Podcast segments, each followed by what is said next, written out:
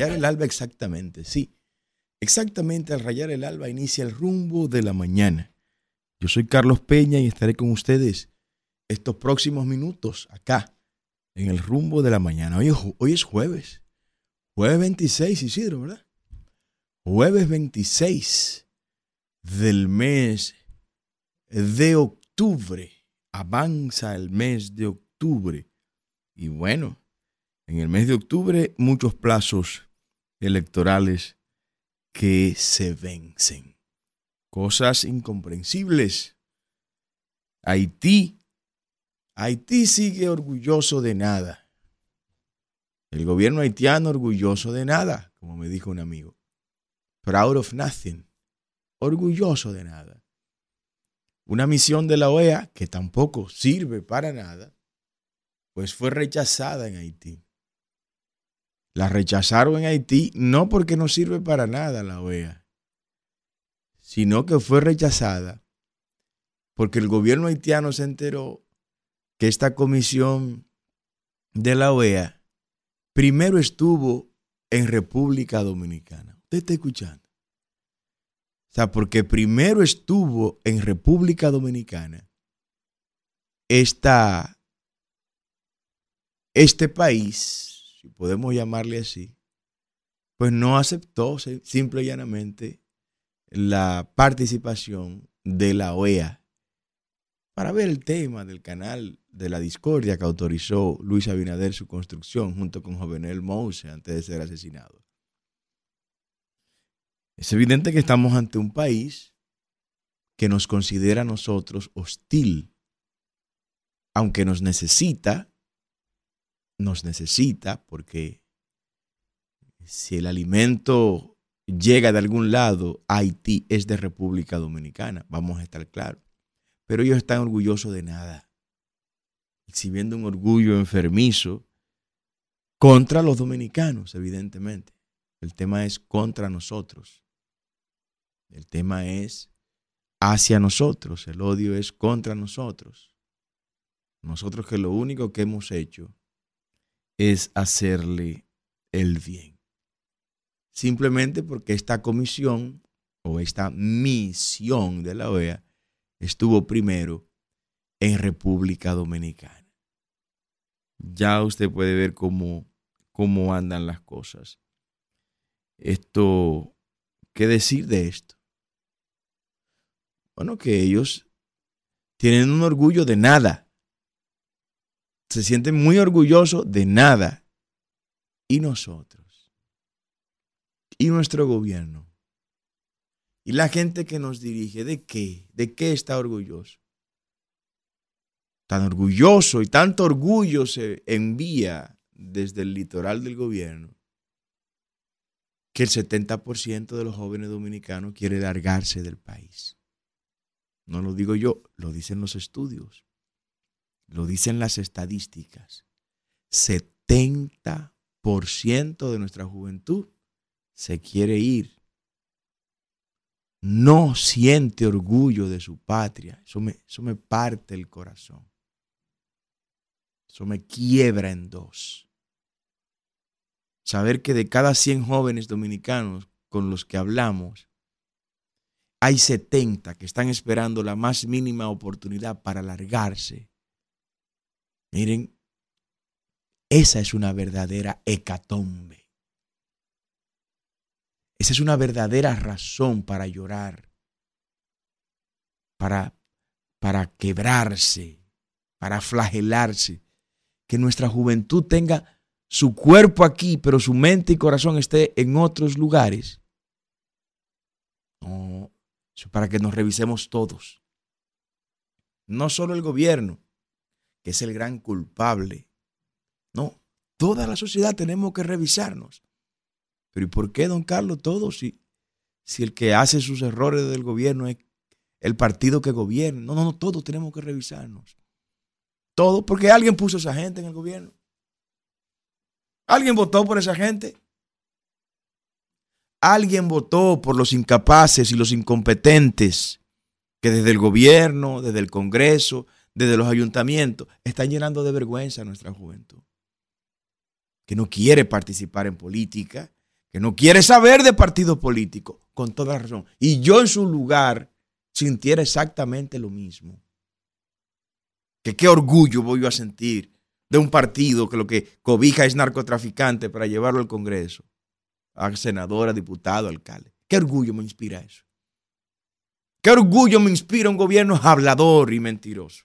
¿Qué orgullo me puede inspirar? Un tipo que me dice que no se va a reelegir y lo dice públicamente y el video está rodando por todos lados y hoy sale diciendo que se está reeligiendo. ¿De qué orgullo? ¿Qué orgullo puedo sentir yo de un mandatario de esa manera? ¿Qué orgullo puede sentir un joven de un mandatario que dice que sí, que él jura en una asamblea, que él jura que le va a dar empleo a esa gente que está juramentando ahí porque lo están dando, le están dando apoyo para la reelección? Prevaricación, corrupción, corrupción desde el punto de vista constitucional. ¿Qué orgullo puede inspirar ese, individuo? No inspira orgullo, inspira vergüenza. Inspira vergüenza, por eso se quieren largar los muchachos. Una lástima eso. Una lástima. Y ya estamos viendo eso en algunos sectores de la producción nacional. Hay una crisis en el sector construcción. El sector construcción hay un grupo selecto de operarios de maquinarias pesadas, de bulldozer, de retroexcavadora, de, de los rodillos, operadores de máquinas o de plantas de asfaltado que se han largado del país, se están yendo, mi hermano. Se están yendo. Y, esas, esos oficios especializados están quedando desiertos por un lado y por otro lado ocupados por centroamericanos y sudamericanos. Y algunos haitianos, porque también van aprendiendo ellos a operar esas maquinarias. ¿Usted está escuchando? ¿No hay orgullo? ¿No hay razón para decir, no, yo me quedo aquí? Aunque la cosa no está buena, me voy a quedar aquí. Aunque se va a poner buena. Es lo, es lo peor de todo. Lo peor de todo es eso que esa misma juventud no está sintiendo que lo que se está haciendo tiende a que las cosas se mejoren. No lo están sintiendo. No lo están sintiendo. No lo están viendo así. No están comprendiendo eso. No se ve. Entonces, si no se ve, ¿usted qué, qué le va a pedir usted a la gente? Usted le va a obligar a la gente que la gente crea que la gente crea algo que no es. No se le puede obligar al dominicano eso. Ni al dominicano, pues ni a nadie. Absolutamente a nadie. No, no. Imperdonable esa situación, sinceramente. Y uno que vive conversando con jóvenes y compartiendo con jóvenes permanentemente, pues tiene que admitir que esa es la realidad, que esa estadística es cierta, porque la confirma uno en la calle. Mire, lo que usted no confirma en la calle, no esté creyéndolo así por así. No esté creyéndole. Un tipo le dice a usted en la calle, o en la televisión, en la radio, perdón, que los plátanos están a 5 pesos y usted lo está encontrando a 30, a 40, a 50. Ese es el precio que tiene el plátano, el que está usted encontrando en la calle. Lo te envíe un video ahí, por favor. Compártelo con Isidro para que lo pongamos. Esa es la realidad. La realidad es la que usted palpa. Lo demás es ficción. Lo demás es una quimera. Lo demás no existe. La realidad es lo que usted palpa, porque no estamos hablando aquí de fe, no. Estamos hablando de la realidad. Hay quienes quieren que uno crea cosas como ciencia que solo se pueden creer por fe. Claro, hay cosas que por fe que hay que creerla. ¿Cómo que? Bueno, usted va. Yo necesito mucha fe, por ejemplo, para creer en la evolución. En la evolución como la, plantea Darwin. En la, en la evolución como la plantea Darwin en su obra Origen de las especies por selección natural. Para creer en esa evolución, yo necesito más fe que para creer en la existencia del Dios de Israel. Oiga bien lo que estoy diciendo. Evidentemente hay otras evoluciones o tipo de evolución. Está la microevolución, la macroevolución, la evolución divergente, la evolución convergente. O sea, hay otros tipos de evolución, la microevolución. Pero esa macroevolución que plantea Darwin, no. Se necesita demasiada fe para creer en eso. La evolución, por ejemplo, eh, la evolución divergente es aquella donde eh, una especie tiene variaciones según el lugar donde se desarrollen los miembros de esa especie. Un caballo que se críe en Alaska desarrolla una característica diferente al caballo de Asua. Es distinto. La evolución convergente es eh, algo inverso. O sea, diferentes especies desarrollan rasgos similares para adaptarse al lugar donde han vivido. Esos son procesos microevolutivos que la ciencia los ha confirmado. Pero que un mono se convirtió en un hombre, por eso es una teoría. Es una teoría, no es una ley, la evolución no es una ley. Es una teoría que se ha mundializado, bueno, porque porque Darwin encontró quien financiara esa teoría, los Rothschild, los, los Rockefeller, que necesitaban una, un argumento científico, aunque este no lo es, y venderlo como científico para justificar la opresión del grande sobre el pequeño. Justificar que era necesario que el grande explotara al pequeño para que haya equilibrio en la biología. Como creyeron en eso y eso le daba una justificación para lo que desde el capitalismo darwiniano que ellos establecieron existiera, entonces agarraron esa teoría de la evolución, la metieron en los libros de texto y hasta hoy la tenemos como una teoría, no es ciencia, eso no es ciencia. ¿Por qué no es ciencia? Porque no pasa el método científico. Y para que algo se considere ciencia, tiene que pasar el filtro del método científico. ¿Y qué establece el método científico? Uno de sus pasos, innegociable, la observación. Nadie ha observado un mono convertirse en un hombre. Ah, pero que necesita millones de... Ah, pero espérate, pero si no. entonces, y entonces, ¿eh? Tú estás queriendo que yo crea algo que se necesita fe, porque es un tema de fe, pero quiere que yo lo crea como ciencia. Sin embargo, no me impartes en las escuelas el diseño inteligente del que habla eh, Samuel Johnson. No, háblame de eso. Háblame del diseño inteligente. Y que el diseño inteligente también se le comparta a los muchachos, se le diga a los estudiantes. Hay dos teorías. Está la teoría de la evolución darwiniana, contra la cual Jean-Baptiste Lamarck se enfrentó, y está también el diseño inteligente. ¿Qué dice el diseño inteligente? Oh, que nosotros no somos fruto del azar.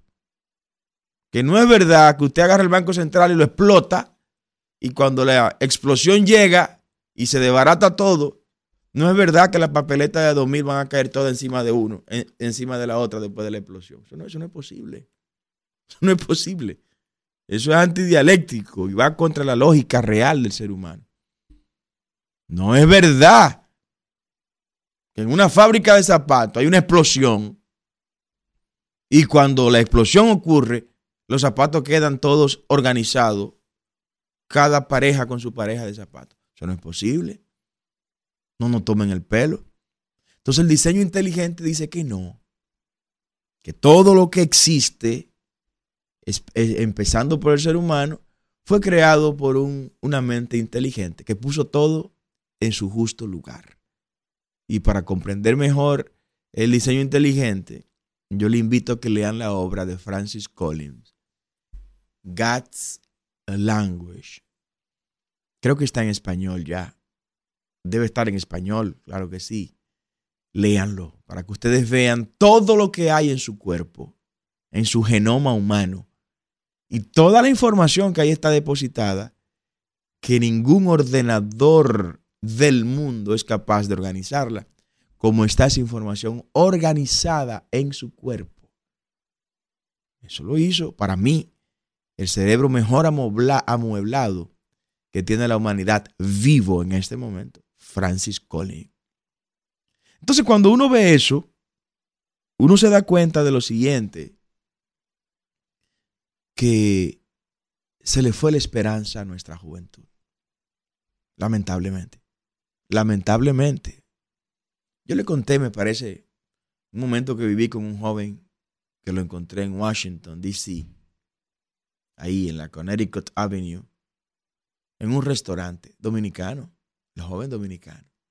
Me dice, no, mire, ingeniero, yo me conoció cuando me vio, me saludó, trabaja en ese restaurante.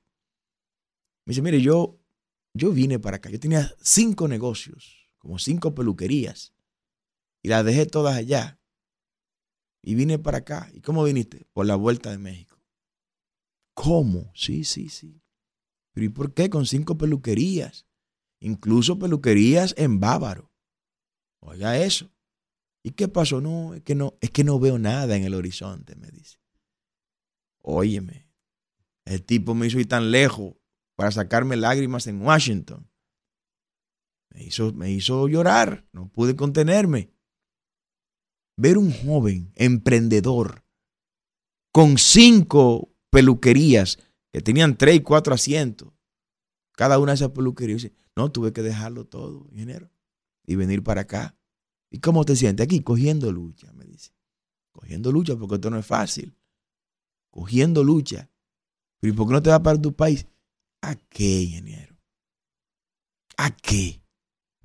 Eso es, eso es vergüenza. El tipo tiene vergüenza de quienes le gobiernan. Tiene vergüenza ese joven.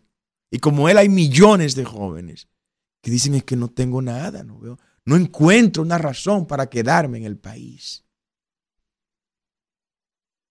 Y a esa realidad la apoya, la apoya esa realidad, la prensa chatarra. Esa prensa impresa chatarra que no sirve para nada, que avergüenza y que está al servicio de la élite, solo para responder a los intereses de la élite, esa prensa chatarra. Yo quiero que ustedes vean dos de esos periódicos impresos en el día de hoy colocan ahí lo que pasó el fin de semana con las proclamaciones de los partidos políticos que proclamaron sus candidatos y las proclamaciones que vienen en el fin de semana próximo. Kelvin me va a ayudar ahí. Dice uno de esos periódicos, presidenciales calientan la política con proclamaciones y alianzas. Esa prensa, la misma prensa que le dio primera plana a Luis Abinader jurando la zorrilla Osuna que le va a dar empleo a cambio del apoyo. Esa prensa, esa prensa chatarra, publica eso. Y sigue publicando más. Y dice sábado y domingo con festival de proclamaciones. Ahí está el otro slide, Kelvin. Sábado y domingo, festival de proclamaciones. Y en ambas crónicas de esa prensa chatarra, se habla de las proclamaciones que ocurrieron en el fin de semana. Y tamaño sorpresa cuando uno la busca. La convención de mayor lucidez, con toda humildad lo digo, de mayor participación y la única convención que desde el sábado en la tarde es tendencia en las redes sociales hasta el día de hoy, no la incluyó, que fue la convención de generación de servidores. Miren este video, miren este video. Quiero que Isidro y Kelly me lo pongan. Lo que esa prensa chatarra ocultó, mírenlo ahí con audio y todo, vamos a ponerlo, para que ustedes vean cómo hay por parte de esa élite dueña de esos periódicos impresos una intención inocultable de invisibilizarnos, sencillamente porque nosotros no nos plegamos ante ellos. Adelante, mis hijos. Vamos a proceder ahora con las manos levantadas. Todos nuestros candidatos a senadores, todos nuestros candidatos a regidores y diputados, entre ellos José Antonio Rodríguez, también de Patria Libre, con las manos derechas levantadas, tomamos el compromiso o juramento en este día, con la autoridad que nos entrega el partido Generación de Servidores en su calidad de presidente del mismo y con la compañía de toda la dirección política de nuestra organización, procedemos en esta tarde a dejar proclamados como candidatos a todos nuestros senadores, diputados, alcaldes, regidores, directores de juntas distritales y vocales en esta Convención Nacional de Delegados, con lo cual le revestimos de autoridad para salir a hablar en nombre del partido y vender su proyecto político en cada nivel de elección. Quedan todos ustedes hoy proclamados como candidatos de generación de servidores. Muchas gracias. Bueno, para esa prensa esto no pasó. Para esos periódicos eso no ocurrió. Y quienes ahí están no existen. Quienes ahí participaron, los miles y miles de dominicanos que asistieron a ese evento, y los miles que se quedaron fuera, que no pudieron entrar porque no cabían, y los miles que se quedaron en los municipios porque el tiempo no le dio para llegar, no existen para esa prensa chatarra. No existen. Entonces cuando usted escucha a los jóvenes decir, nos vamos, cuando el 70% de los jóvenes dominicanos dice que se quiere largar del país, también esa prensa es culpable. Esa prensa es cómplice de eso.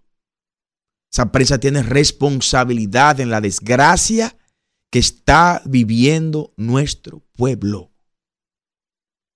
Y les voy a decir algo. Aquí no quedará nadie ileso que sea culpable de esto, ¿eh?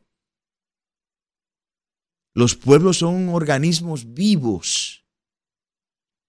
Y como organismos vivos, los pueblos crean sus mecanismos de defensa. Y ya lo está creando. Y sinceramente no me preocupa eso, eso no me preocupa. Pero yo tengo que traerlo para dar luz en ese tema. No me preocupa porque usted toma todos esos periódicos impresos y apenas los leen todos 22 mil personas. O sea, 22 mil personas son los que toman ese periódico en la mano. Apenas. Que 22 mil personas es un tweet que suba uno en una hora. Ya lo han visto 22 mil personas. Se le va a hacer difícil. Ya no tienen el dominio de la información. La prensa chatarra sabe que no tiene el dominio de la información. Ya no es posible. Porque la información nos llega a los bolsillos, nos llega a nuestra cartera.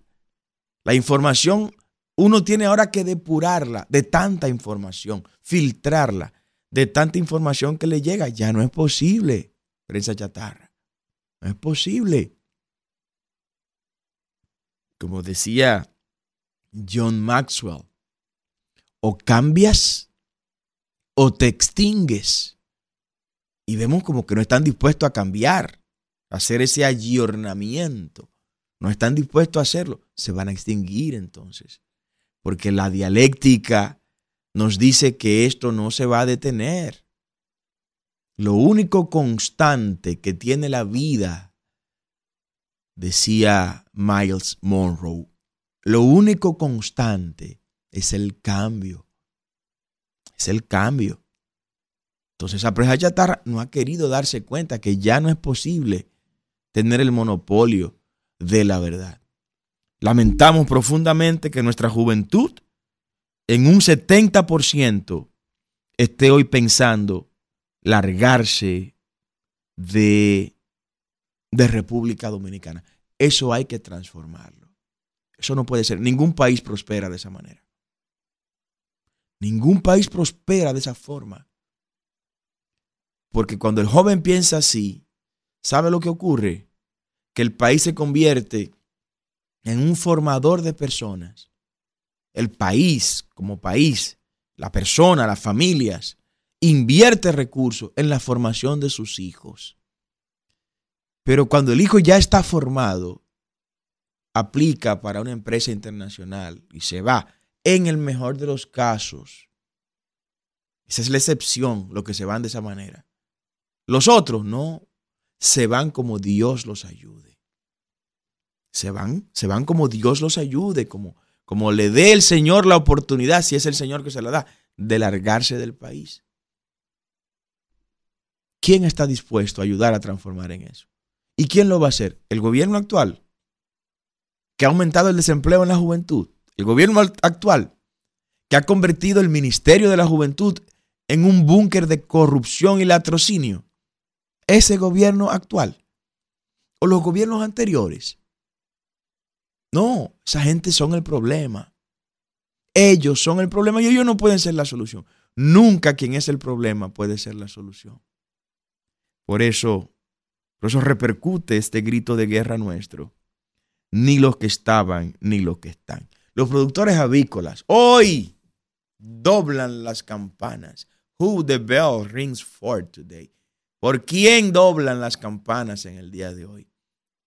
Hoy doblan las campanas otra vez por los productores avícolas. Están quebrados. Están quebrados. Dicen que todo ha sido mentira. Que no es verdad que están entregándole dinero y que están comprándole los huevos a ellos. No es verdad. Los productores avícolas de Moca van a las calles, van a marchar, están protestando. Dice que están desamparados los productores de huevos de Moca. Esto es otro, otro degüello que le están haciendo a los mocanos. Lo único que ahora no es el genocida de Desalines que lo está haciendo. Ahora es el mismo gobierno que está realizando este degüello moral, degüello económico contra los productores avícolas. Y entonces, ¿qué es lo que quieren? Al hombre que trabaja hay que darle todo. Al vago ni la justicia. Decía Juan Domingo Perón, para mis amigos, todo. Para mis enemigos, ni la justicia. Yo digo lo contrario. No lo contrario, algo diferente. Para el hombre y la mujer que trabaja, todo. Absolutamente todo. Para el vago que no quiere trabajar, nada. Absolutamente nada. El hombre que trabaja hay que ponerle las cosas fáciles. A la gente que no quiere robar, que no quiere atracar, que no quiere asaltar. A la gente que no quiere engancharse a la política para vivir de la política. A la gente que quiere producir riqueza con su mano. Señores, pónganle la cosa fácil, no se la compliquen tanto. En este país usted emprende un negocio. El negocio que usted quiera. El negocio que usted quiera. Con usted montar el negocio, ya el gobierno es socio un 50% de su negocio sin poner un centavo. ¿Usted sabía eso? O sea, usted pone su negocio con su sudor, con su trabajo, con sus ahorros, con los líos que pueda hacer. Y el gobierno es dueño de la mitad de su negocio, de entrada, sin poner un peso sin poner un empleado, sin pagar nada. De entrada es dueño del 50%. ¿Por qué razón? ¿Por qué razón? ¿Por qué tienen que estar tan pendientes del dinero de la gente? Déjenle el dinero a la gente que trabaja. Déjenle su cuarto al que lo suda. Dejen la gente tranquila. Dejen la gente vivir en paz. Usted sabe lo que es eso, señor. Lo que pasa es que estamos ante gente que nunca en su vida han criado nada. A mí me duele esto de estos productores de huevos, porque yo produje huevos, que produje gallina, produje carne, produje pollo, y yo sé lo que eso significa. Y yo sé lo que mi familia padeció con todo esto. Y cómo tenían que, hacer magias para poder subsistir y mantenerse. Por eso me solidarizo con los ganaderos, porque mi familia es ganadera. Y sé lo que pasa un ganadero para sacar un galón de leche de una vaca. Yo sé lo que hay que hacer para dividir la, parcela en 10 mil postreros para que la hierba siempre haya hierba, siempre haya pasto. En un potrero un día, en otro potrero otro día. El agua que hay que llevar, la sal, los minerales que hay que darle al ganado. El cuidado de las vacas. Cuando van a parir, que no se le quede atrabancado el becerro y uno tener. Yo he metido la mano para sacar el becerro con la mano. Y sé de lo que estoy hablando. yo no soy un niñito de, papi y mami nacido en una, en una cuna en una cuna de oro que no conoce lo que padece nuestro pueblo productor. Se puede hablar quien gobierna, que nunca ha sembrado ni una, ni una matita de limón, que no sabe lo que es tener un callo en la mano, que no sabe cómo se agarra una asada, un rastrillo, cómo se monta una rastra para arar la tierra. Eso es diferente. Por eso hacen que se quiebren esos productores, porque no le importa eso. ¿Qué le importa eso? Se quebraron, no, tráiganme huevo de Brasil. No hay problema. Ah, que nos van a producir huevos, que se quebraron los productores de huevos de mosca. No importa, que se mueran. Así que piensa este gobierno. Entonces, las campanas hoy suenan, las doblo por los productores de huevos de moca. No se dejen morir. No se dejen morir. ¿Y qué vamos a hacer? Lo que sea. Hagan lo que sea, pero no se dejen morir. No se dejen quebrar. Porque esta gente se van ahorita. Ahorita se van se quedan ustedes quebrados. Y hagan lo que hizo Zorrillo Zuna. Porque Zorrillo Zuna, en ese, como decía Balaguer, mira, Balaguer cuando hablaba de Juan Antonio Alix y una de las piezas incomprensiblemente más hermosas de Juan Antonio Alix, que fue el follón de Yamasá, que empezaba de esta manera. Siento mucho relatar lo que al fin relato hoy, porque así dirán que soy amigo de exagerar.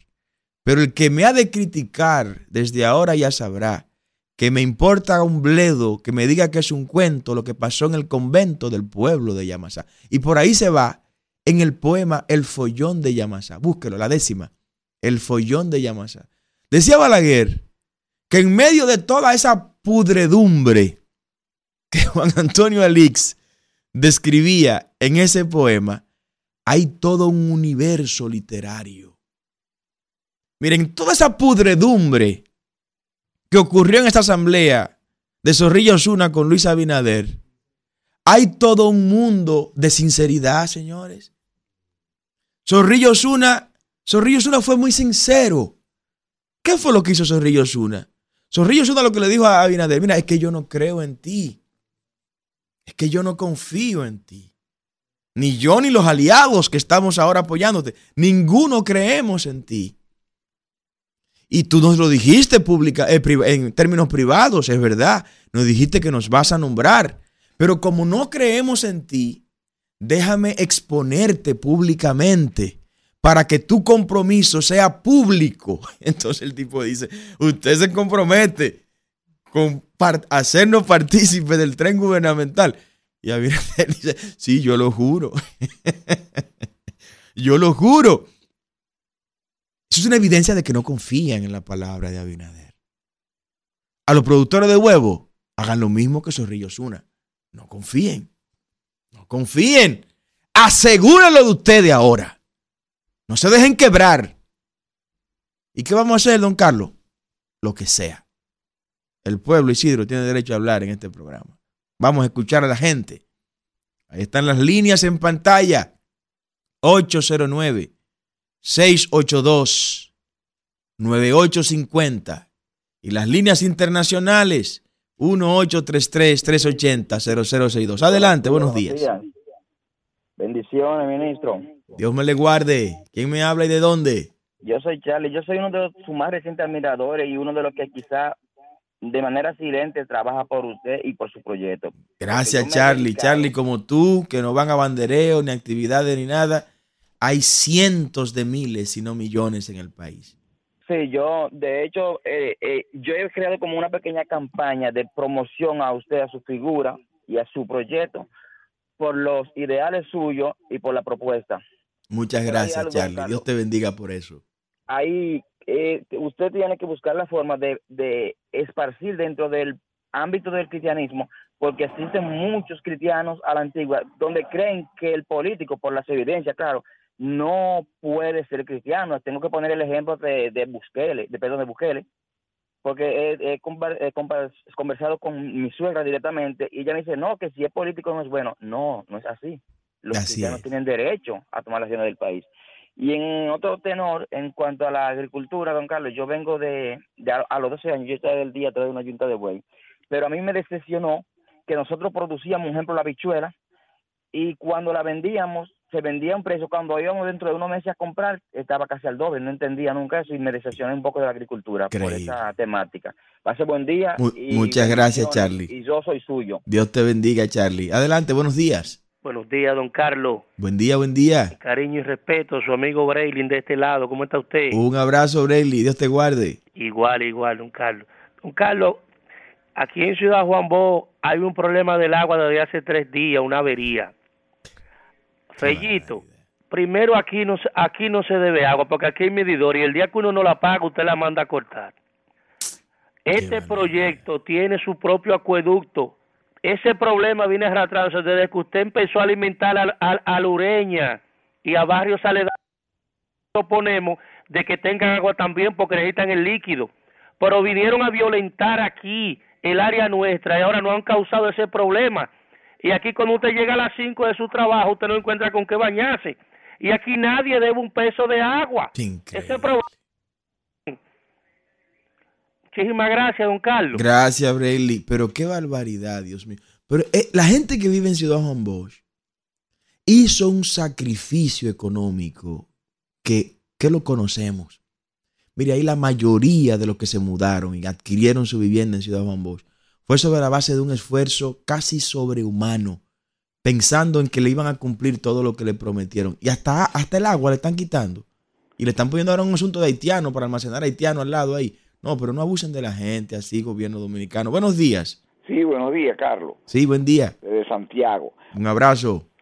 Óyeme, a propósito del tema que tú planteabas, de que viste ese joven en Washington, D.C., hace un tiempo con la situación que tuvo que emigrar del país. ¿Sabe en qué? Lo peor quizás de todo es que en los últimos años, eh, por vía de, los organismos internacionales y eso, cientos de jóvenes, no sé si hasta tú quizás tuviste esa oportunidad, que tiene una fuerte formación intelectual, eh, son enviados cientos de jóvenes a estudiar a diversos países de Europa, sobre todo, a hacer posgrado y maestría. Entonces, que esa, esa, ese sector de la intelectualidad que viene cuando regresan, en vez de acomodarlo y ubicarlo en lugares, a duras penas, mientras políticos analfabetos, muchos de ellos son hasta ministros, eh, a esa juventud se le ofrecen las oportunidades que se le ofrecen en el país, como tuve de un, de un sobrino, ¿eh? que ahora con el COVID, se pasó el COVID en Ginebra, Suizo, haciendo una especialidad en el área de, hotelería y de turismo, sobre todo en el área de alimentación de, de turismo, que, que eso escasea, ¿eh?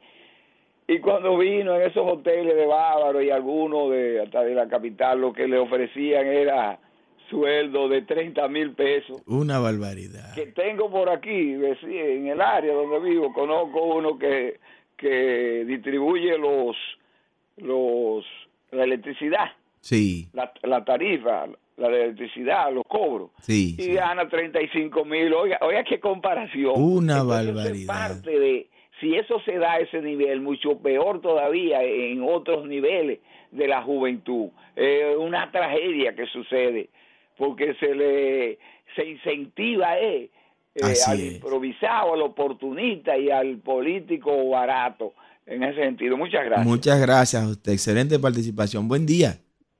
Buen día, buen día, don Carlos. Buen día. Juan López, Juan López por acá. Juan, demos gracias al Señor en este día. ¿Por qué daremos gracias, Juan? Vamos a darle gracias a Binader, eh, don Carlos, porque en Jaquimé lleva Barahona vamos a tener las primeras cuatro aulas de escuela techadas de zinc, porque que no hay dinero para tirarle plato a un anexo de cuatro aulas que se le está haciendo al liceo Juan Bosch de Jaquimelle Barahona. Qué perversos son, qué perversos son. Y me zinc, de zinc. No sé cómo esos niños van a coger clases en un techo de zinc con estos calores, ya usted sabe. No, y gastando 8.500 millones de pesos en publicidad. Buenos días. Bueno, buenos días, ingeniero, ¿cómo está? Bien, bien. Oiga, ingeniero, se ve esa cuestión de la ciudad Juan Bosch. Sí. Yo, yo una vez le pregunté a Osiris Leo que cómo era el terreno, y me dijo, no, eso es roca nada más. Y yo dije, bueno, es un buen lugar para uno protegerse de los eventos sísmicos. Entonces, yo incluso contacté una de las empresas que nunca ha tenido escándalo, ahí no voy a decir el nombre, para ver si adquiría uno. Yo vivo aquí en Nueva York Sí. y para adquirir uno, pero entonces en esos días, no sé si te recuerda, un incidente que pasó de unos haitianos que, que sacaron a pedradas Claro, claro. a la gente a la gente de migración, entonces yo averigüé y me dijeron que eso está lleno de haitianos ahí, tú sabes que el haitiano no tiene costumbre. E- Eso es así. No, no me he hecho para atrás, mejor dejo mi chernito aquí en Nueva York para que hacer algo importante aquí. Qué barbaridad. Gracias por su participación. Buenos días, diga usted. día, Brito de las Américas. Brito, un abrazo. Gracias igual. Mire, don Carlos, yo me pregunto, según se dice, hay hasta hoy tres niños acostados en las en camas en los hospitales por falta de, de cama. Oh, Dios Sin mío. embargo, ahí en el, en el antiguo morgue que ahora se llama Luis Eduardo Aibar, donde se levanta la ciudad sanitaria, se dice que ya hay muchísimas aulas habilitadas, listas para recibir pacientes. Sin embargo, 95%, Brito. 95% está listo ya. Sin embargo, no entiendo por qué no la ponen a funcionar, aunque, aunque sea por este caso de emergencia que tenemos con el dengue. No sé realmente, no sé, no sé en qué están, en qué están las autoridades de este gobierno. ¿Qué es lo que están pensando? Si es que no les duele que se muera un niño alegre que está en su casa jugando con sus amiguitos, con sus hermanitos, que va a la escuela, que te recibe con alegría cuando tú llegas a su casa y que de pronto venga, una, venga esa enfermedad por descuido, porque una enfermedad es una enfermedad prevenible. Totalmente. Entonces, por, por descuido que se muere ese niño, no es posible. No. Tremenda participación. Buenos días, diga usted. Buenos días, Carlos. Buen día, buen día. para ti. Fidel Guzmán desde el municipio más sucio de Santo Domingo Este. El Chucho de Santo Domingo Este. Adelante, Fidel. Digo yo, Carlos, como eh, una persona que habló de la ciudad Juan Bó, y es verdad, más del 80% de, la, de los ocupantes ahora mismo en Ciudad Juan Bó son de haitianos, es tierra de haitianos solamente ahí, y las autoridades, bien, gracias. Ahí ellos hacen y hacen lo que les da su bendita gana, por no decirlo con M, eh, en Ciudad Juan Bó. Una, una, una cuestión que se, que se hizo, tú sabes con cuáles planes se hizo, sin embargo, mira en qué ha quedado. Y para terminar, Carlos, eh, yo dije ayer que el último que quede en este país, que coja una llave y la bote, pero que nadie la encuentre. Yo tengo dos contadores, Carlos, dos contadores, uno para mi pequeño negocio y uno para la, para la casa. Y déjame decirte que este mes me llegó entre los dos casi casi cuatro mil pesos entre las dos facturas aumentadas, a pesar de los grandes apagones que nos están dando aquí en Santo Domingo Este. Y el Increíble. presidente dice así que las cosas andan bien, que está en una reelección, que anda por encima de un 70%. Esto no se aguanta, Carlos, definitivamente para afuera que van. Ni ellos se lo creen, Fidel. Gracias. Buenos días, diga usted. Adelante. Ni ellos se lo creen. Ni ellos se lo creen. Miren, ese conflicto de la ciudad sanitaria Luis Eduardo Aybar y lo que preguntaba Brito, ¿por qué no lo han abierto? Brito, hay un tema económico por el medio. Hay gente del gobierno que quiere cuarto para abrir ese, ese, esa ciudad sanitaria. Después explicaré eso. Adelante, buenos días. Buenos días.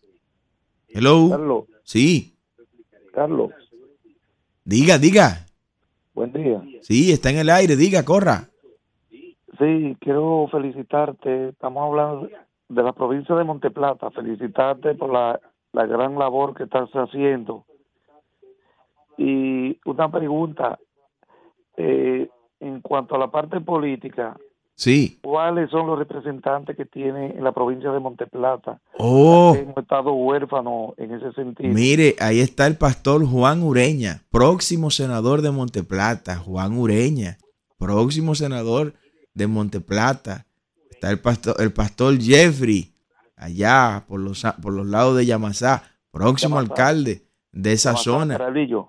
Sí, en, la- en- en esa zona de, de- de los Botaos, por allá. Y los demás municipios también tenemos nuestros candidatos a alcalde. Pero busque el pastor Juan Ureña en Vallaguana, que también tenemos nuestro alcalde en Vallaguana. E intégrese allá, por favor.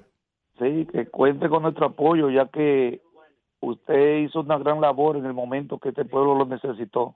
Muchas gracias. Dios me le bendiga. Amén, amén. Buenos días, diga usted. Buen día, mi hermano Carlos. Un abrazo, díganos. ¿Cuál? Carlos, pero si el PRM estuviera tan fuerte, no estuviera comprando gente a dos manos. Oh, Dios mío, ¿Usted qué no manera, Isidro. ¿Eh, ¿Qué? Carlos? Eh, dígalo. ¿Usted no considera eso? Si ellos estuvieran tan fuertes, no estuvieran comprando a todo el mundo. Mire, A la basura que se vende en este país. mire, usted ha dicho, hoy ha hablado mucha gente, muchas cosas buenas, pero usted acaba de terminar el programa con broche de oro. Vámonos, Isidro.